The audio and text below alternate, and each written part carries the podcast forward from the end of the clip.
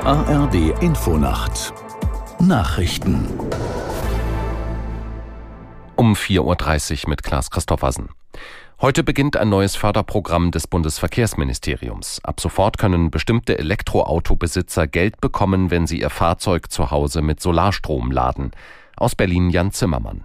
Das Interesse an der neuen Förderung ist enorm. Hunderte Anfragen kommen jeden Tag schon rein, erklärt Bundesverkehrsminister Volker Wissing. Gefördert wird, wer gleichzeitig in eine neue Solaranlage, einen Batteriespeicher und eine Ladestation investiert. Pro Förderantrag sind bis zu 10.200 Euro Unterstützung möglich. Damit könne rund ein Drittel der gesamten Investitionskosten finanziert werden, meldet der Bundesverband Solarwirtschaft. Bundesinnenministerin Faeser hat zusätzliche Maßnahmen gegen Schleuserkriminalität angekündigt.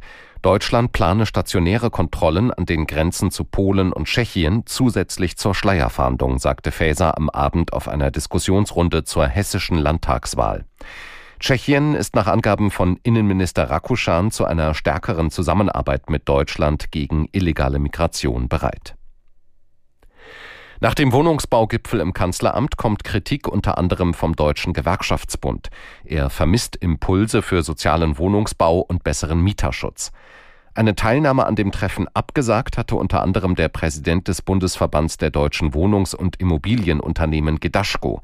Aus Protest, weil der Kanzler die Problematik in der Baubranche zu spät erkannt habe, sagte Gedaschko in den ARD-Tagesthemen. Das war auch der Grund, weshalb wir jetzt gesagt haben, wir müssen jetzt ein Zeichen setzen, weil so geht es einfach nicht mehr in Deutschland weiter. Und wir haben die Hoffnung, dass durch diesen Schritt, der ja nicht alltäglich ist, das machen wir nicht jeden Tag, wenn der Kanzler ein, nicht hingehen, dass dadurch dann auch wirklich nochmal ein bisschen Nervosität gewachsen ist. Und das haben wir auch gespürt, Verwunderung. Und äh, wir würden uns wünschen und stehen dazu auch bereit, dass jetzt ernsthaft und viel schneller als in der Vergangenheit vor allen Dingen daran gearbeitet wird der Präsident des Bundesverbands der deutschen Wohnungs- und Immobilienunternehmen Gedaschko.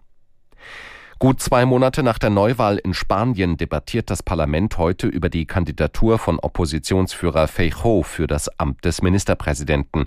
Der konservative Politiker hat nach Einschätzung von Beobachtern keine Chance, unter den Abgeordneten genug Unterstützung zu bekommen. Feijóo hatte schon vor Wochen von König Philippe VI. den Auftrag bekommen, eine Regierung zu bilden. Bei der Wahl im Juli war die konservative Volkspartei stärkste Kraft geworden. Das Wetter in Deutschland. Tagsüber nach Nebel lange Sonnenschein, im äußersten Nordwesten anfangs wolkig, weitgehend trocken. Höchstwerte 19 Grad in den hohen Lagen der Eifel bis 26 Grad im oberen Elbtal. Die weiteren Aussichten am Mittwoch nach Nebel heiter bis wolkig und trocken 20 bis 27 Grad. Das waren die Nachrichten.